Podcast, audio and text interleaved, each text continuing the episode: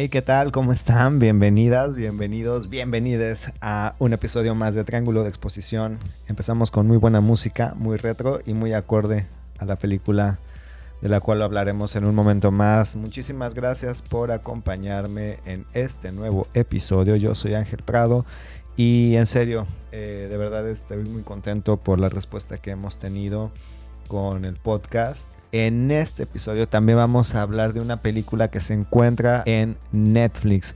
Vamos a hablar del eh, Ejército de los Muertos, una película de Zack Snyder que a la cual se le hizo mucha promoción en su momento y de la cual se generó pues muchísima expectativa. Eh, antes de salir, ya tiene a finales de mayo es que se estrenó esta película. Y pues bueno, la vamos a comentar en un momento más. Antes vamos a escuchar esta mención y arrancamos.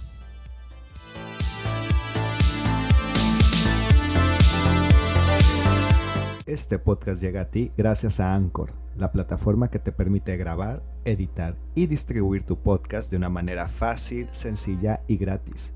Si tienes pensado entrar al mundo del podcasting, no lo dudes Anchor te permite estar en las principales plataformas de streaming para que te puedan escuchar cada vez más personas. Puedes hacerlo desde la app o visitando www.anchor.fm.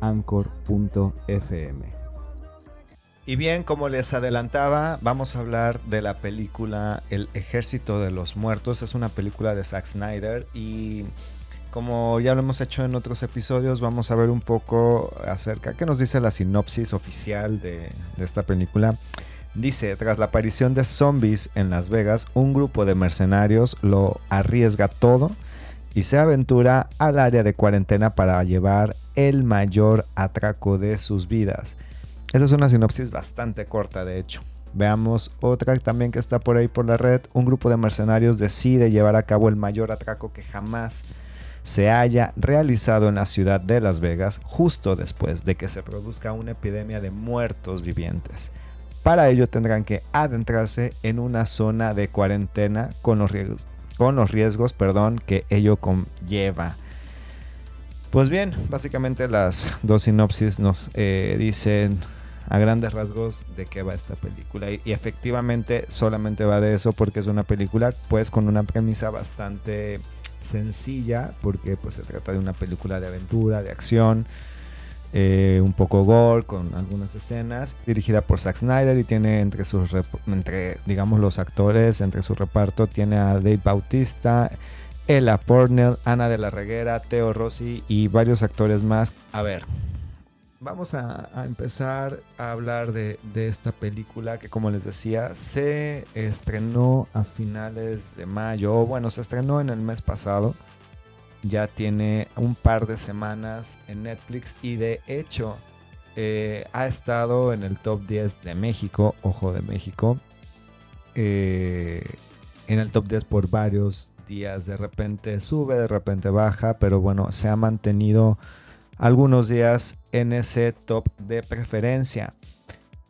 A ver, ¿por dónde tenemos que empezar a platicar de esta película? Bueno, quiero decir, quiero mencionar antes que nada que soy una persona que disfruta del cine de Zack Snyder. Me parece que obviamente no todo lo que ha hecho ha sido bueno o ha mantenido el nivel de algunas de sus películas. Eh, francamente no es que me guste todo lo que ha hecho, pero sí me gusta la mayoría de su trabajo.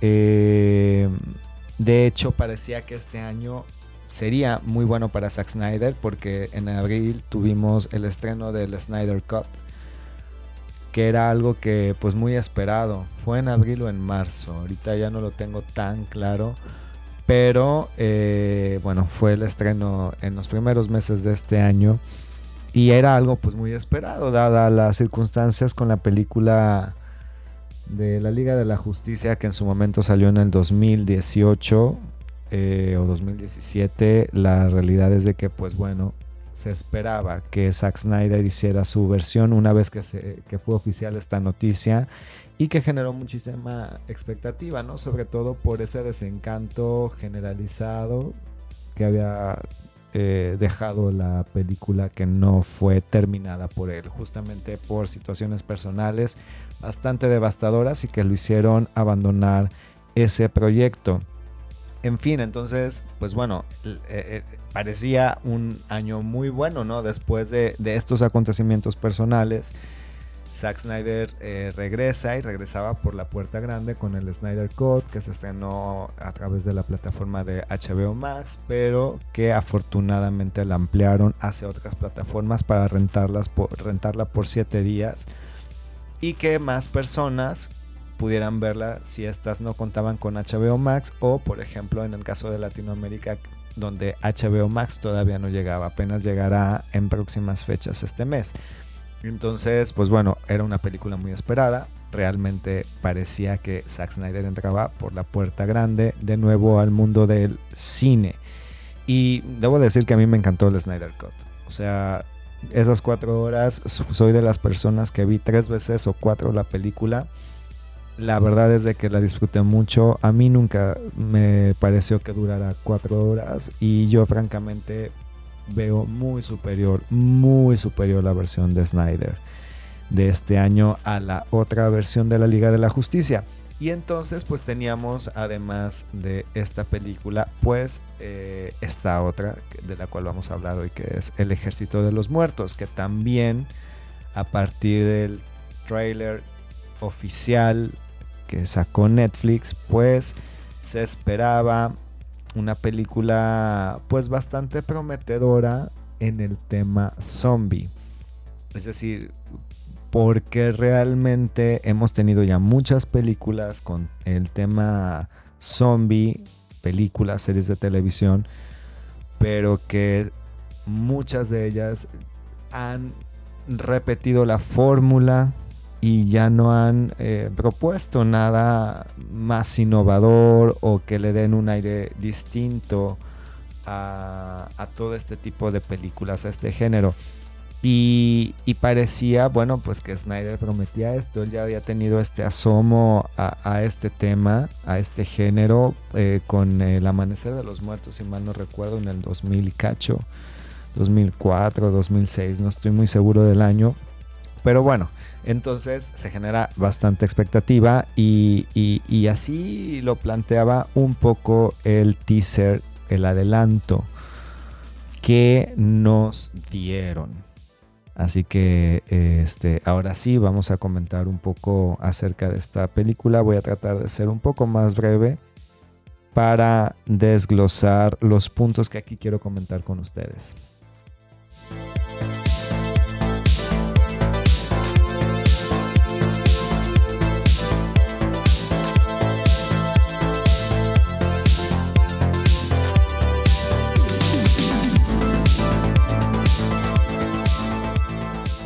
Pues dicho esto, como la sinopsis lo refería, tenemos aquí un grupo de personas que tienen ciertas habilidades para ahora sí que adentrarse a la aventura. ¿No? Tenemos eh, pues personajes, ya saben, con estas características un tanto cliché, pues eh, rudos, temerarios, mercenarios, sin miedo al éxito, que son convocados, bueno, para entrar precisamente a una zona de exclusión, una especie de gueto, una zona de cuarentena, donde hay un montón de zombies. Ese lugar, pues, es Las Vegas, eh, Nevada. Y esa infección zombie se produjo tiempo antes y de alguna manera estos zombies lograron mantenerse ahí y no salieron de esta zona. A pesar, bueno, más bien porque se encuentra amurallada eh, de alguna manera. Y pues por eso este grupo de zombies, que son bastantes, bastantes, una zona bastante grande, eh, pues ahí se quedó. Entonces, en este sitio hay una bóveda, eh, hay una bóveda de seguridad con 200 millones de dólares, nada más y nada menos.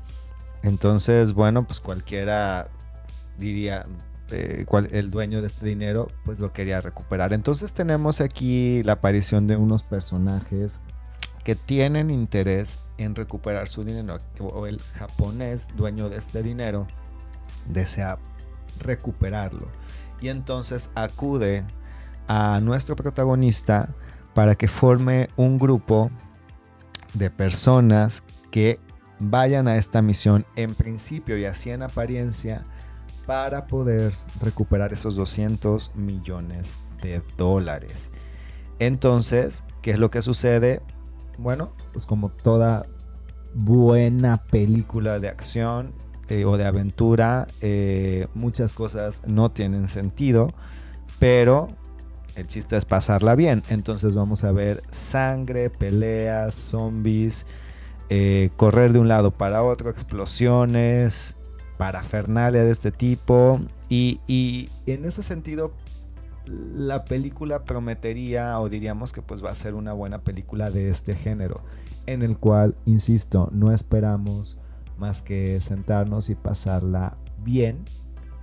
Ver unas buenas secuencias de acción de sangre, de matadera de, zombies.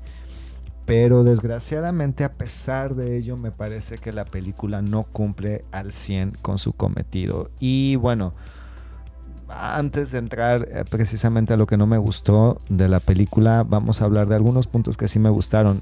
Y quiero advertir a las personas que aún no la han visto que habrá spoilers en este, en este comentario.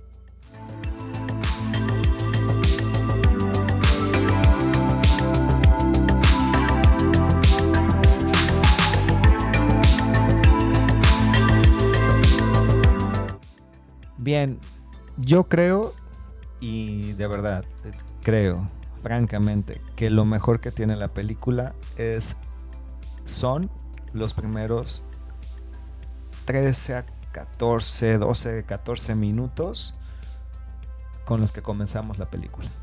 O sea, todas estas primeras secuencias, mm, pues la verdad es que son muy, muy alucinantes. O sea, muy bien ejecutada, nos, eh, digamos que nos sitúa, nos da esta premisa de qué está pasando, de que de repente pues eh, escapa a los equipos de seguridad del ejército de los Estados Unidos, pues un zombie. Y este zombie tiene la capacidad, pues de, o como todo zombie, pues ir matando a la gente, pero realmente no los mata, sino lo que está ocurriendo es de que persona que muerde y persona que ataca, persona que obviamente se infecta y se vuelve también un zombie. Pero la manera en cómo nos presentan estos primeros minutos de, la película es muy buena. O sea, te recuerda a todas estas buenas escenas alucinantes, despiadadas, de cámara lenta, ya saben, estilo Zack Snyder.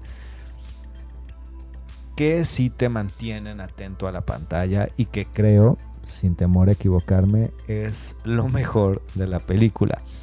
Es decir, la película no logra mantener ese nivel que vimos al inicio. En estas primeras secuencias, pues como les decía, vemos que Las Vegas se ha infestado de zombies y que hay que mantenerlos ¿no? dentro de ese perímetro, no permitir que salgan y para esto establecen eh, digamos, formas, métodos para poder amurallar o cercar a través de contenedores, en fin, para poder tener a los zombies encerrados. Eh, luego entendemos que en ese mundo zombie hay una propuesta de que Las Vegas se vuelve como su reino, ¿no? Como un reino. Hay un líder, hay jerarquías, tienen un lenguaje que les permite comunicarse, poseen ciertas habilidades e incluso nos muestran que están en posibilidad de reproducirse. Es decir, que pueden tener hijitos zombies. La película tiene muy buenas referencias musicales, los efectos especiales cumplen sin duda, se ve bien, el maquillaje está muy bien, y tienen momentos de acción, sangre, destrucción, este, de zombies, que diría, está, está padre. O sea, es lo que espera uno ver por muchos momentos en películas de este tipo.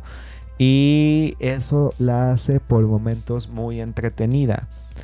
Sin embargo, hay cosas que no me gustaron. Y desgraciadamente hay más cosas que no me gustaron que las que sí me gustaron.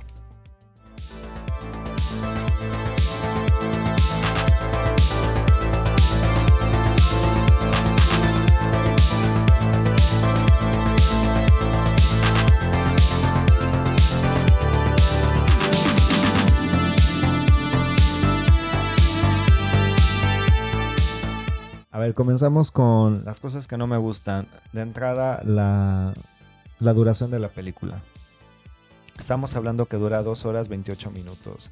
Innecesarios. Pasó un poco, no exactamente como con Cruella, donde con Cruella no veía tan grave y creo que no afecta realmente el desarrollo de la historia el hecho de que durara más de lo que debía haber durado. Aquí también dura más de lo que debía haber durado, pero aquí sí afecta el desarrollo de la historia porque la película sí se vuelve por momentos muy aburrida, se vuelve por momentos muy... no, no es necesario. De relleno, eso es como se siente. Muchas escenas de relleno que son principalmente hechas con diálogos entre nuestro grupo de mercenarios y que francamente esos diálogos pues son los típicos diálogos de una película que no va a proponer nada más. Entonces son diálogos que no tienen mucho sentido, que se sienten incluso por momentos forzados y que francamente además nos dan igual lo que estén platicando porque lo que queremos ver son los zombies, pero además con un buen planteamiento dentro del desarrollo de la historia. Y entonces les sobra tiempo y no es aprovechado, aun si quieren hacerlo como el corte del director y por eso decidieron hacer la película más extensa, etcétera. No aprovecharon ese tiempo extra tuvo la película y sin embargo ese tiempo extra lo único que para lo único que sirvió es para poner escenas de relleno que incluso no trascienden como les decía en la historia una lástima porque ya teníamos creado este universo zombie del cual definitivamente hay tela de donde cortar. Eh, siguiente punto los personajes la indiferencia con los personajes. Insisto no estamos hablando de una película, tal vez, o sea, como la del padre, francamente, en donde ahí tenemos que observar, pensar, reflexionar, estar atento a los detalles, porque el planteamiento es distinto, la narrativa es distinta, etc. Eh, y aquí sabemos que no vamos a eso, sabemos que vamos a ver una película de acción, palomera. Aún así los personajes pues no generan ningún tipo de interés para el espectador. Es como lo que sucede a veces con las películas como las de Godzilla o Godzilla vs. Kong o las, o las de Kong. La gente quiere ver a los monstruos o queremos ver a los monstruos pelear, verlos eh, cómo están en el campo de batalla y las historias de los humanos nos dan igual y están ahí de relleno. Acá, desgraciadamente, los personajes, pues como no se construye tal cual un personaje, sino que es acartonado, pues nos da igual.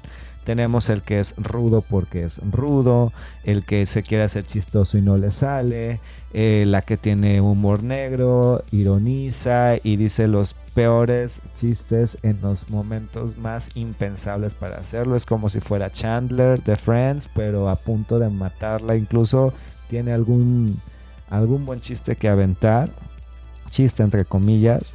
Y entonces pues te da igual lo que pasa con ellos porque no hay una conexión, no hay forma de identificarse con estos personajes y además no trasciende porque solamente vemos a personas que fueron contratadas para ir a matar zombies y sacar 200 millones de dólares.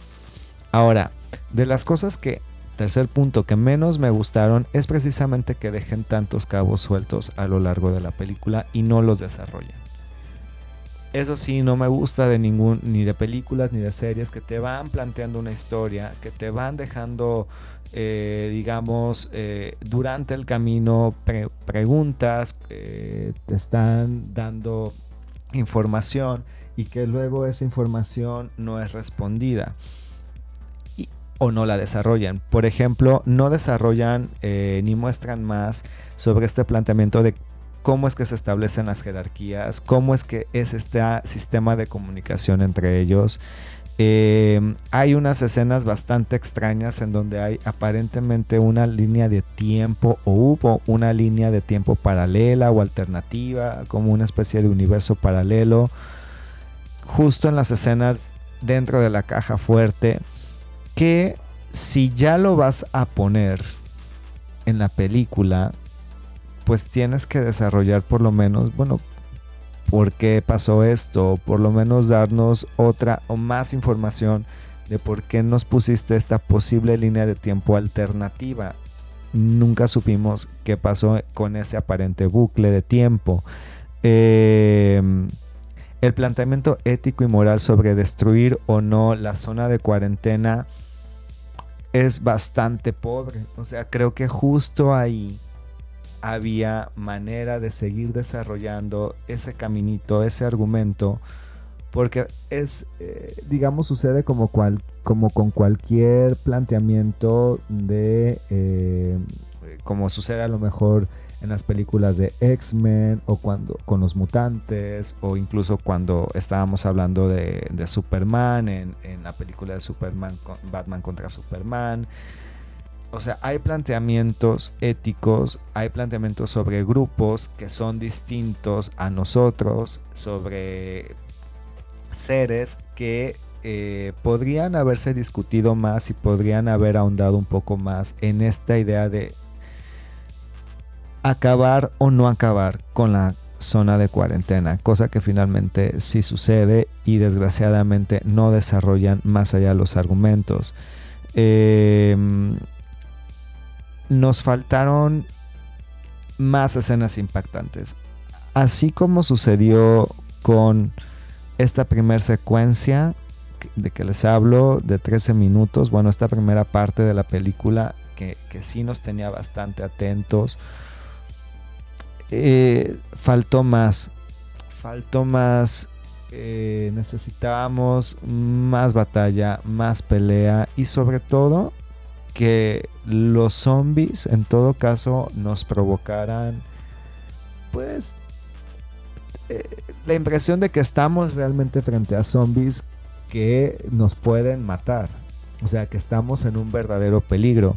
Solamente sentimos esa posibilidad con el líder y en muy pocas ocasiones porque incluso hay forma de comunicarse con los zombies, los humanos con los zombies o haya una persona que sabe qué hacer y, hay, y, se firman una especie de treguas para, para, que no nos ataquen. Entonces, este tipo de cositas, de, cómo es posible que ya se entienda el lenguaje zombie y los humanos también puedan comunicarse con ellos y no los ataquen, pues había forma ahí de desarrollar más ese argumento o esa línea narrativa y no se hace. En consecuencia, tampoco vemos todas las escenas de zombie que a mí por lo menos me hubiera gustado ver y sobre todo a los zombies que francamente nos hicieran sentir que estábamos, eh, que estábamos en un grave peligro.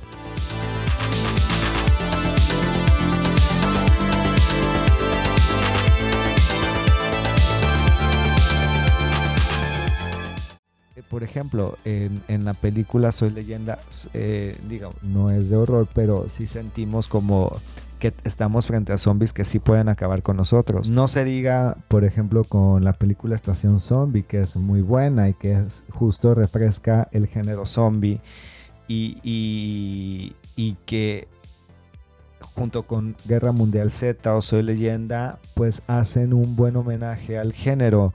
Eh, o tenemos para mí yo creo que de las mejores series que hay sobre zombies es Kingdom. Yo eh, pienso que es la mejor. Walking Dead mm, no me parece, o por lo menos creo que ya no lo es. Y me parece que Kingdom, por ejemplo, que también está en Netflix, es de lo mejor que hay en el tema zombie y sobre todo es innovadora, es propositiva, le da también este aire distinto al género y pues nos enfrentamos a un, argumento y, una, y, una, historia bien contada.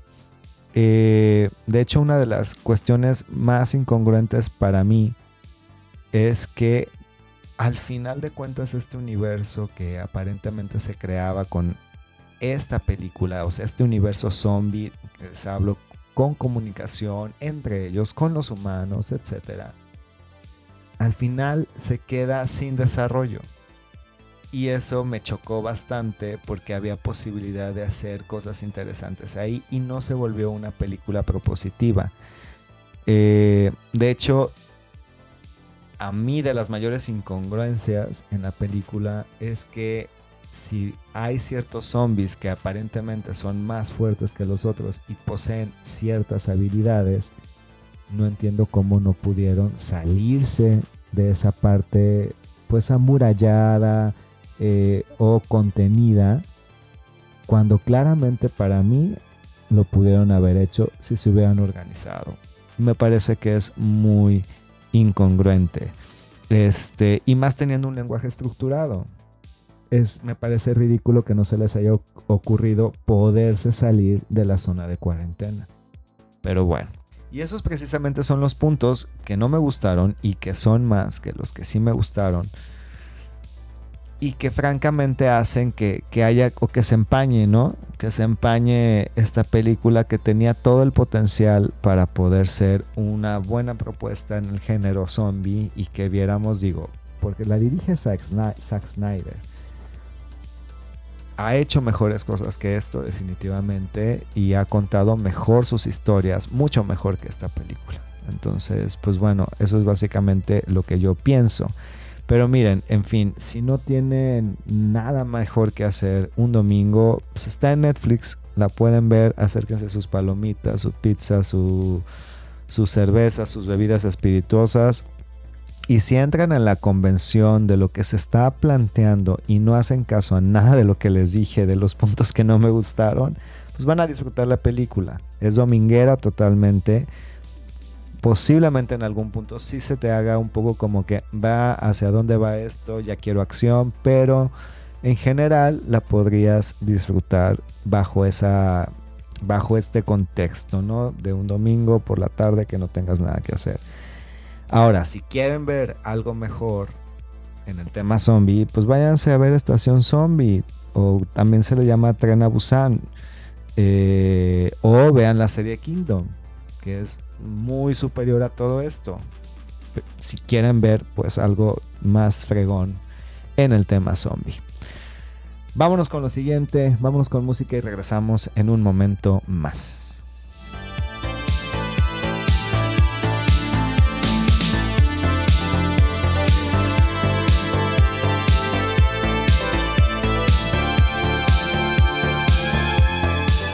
Si quieres participar colaborando en el programa, Mándanos en una nota de audio de no más de dos minutos de duración tu recomendación de películas, series o documentales al correo ananda.media11 con el título Recomendación Triángulo de Exposición.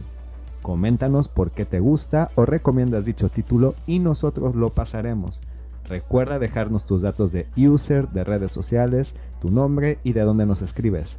Participa. Tú eres parte de la conversación. Oigan, pues así despedimos esta, esta emisión, este episodio de Triángulo de Exposición. Les dejo mis datos de contacto de mi cuenta en Instagram que es arroba ángel-pradol y también en arroba ananda.media. Eh, muchísimas gracias por haberme escuchado y llegado hasta este punto del podcast. Eh, nos estamos viendo en un próximo episodio. Va a ser muy pronto. Y pues nada, cuídense mucho. Hasta la próxima.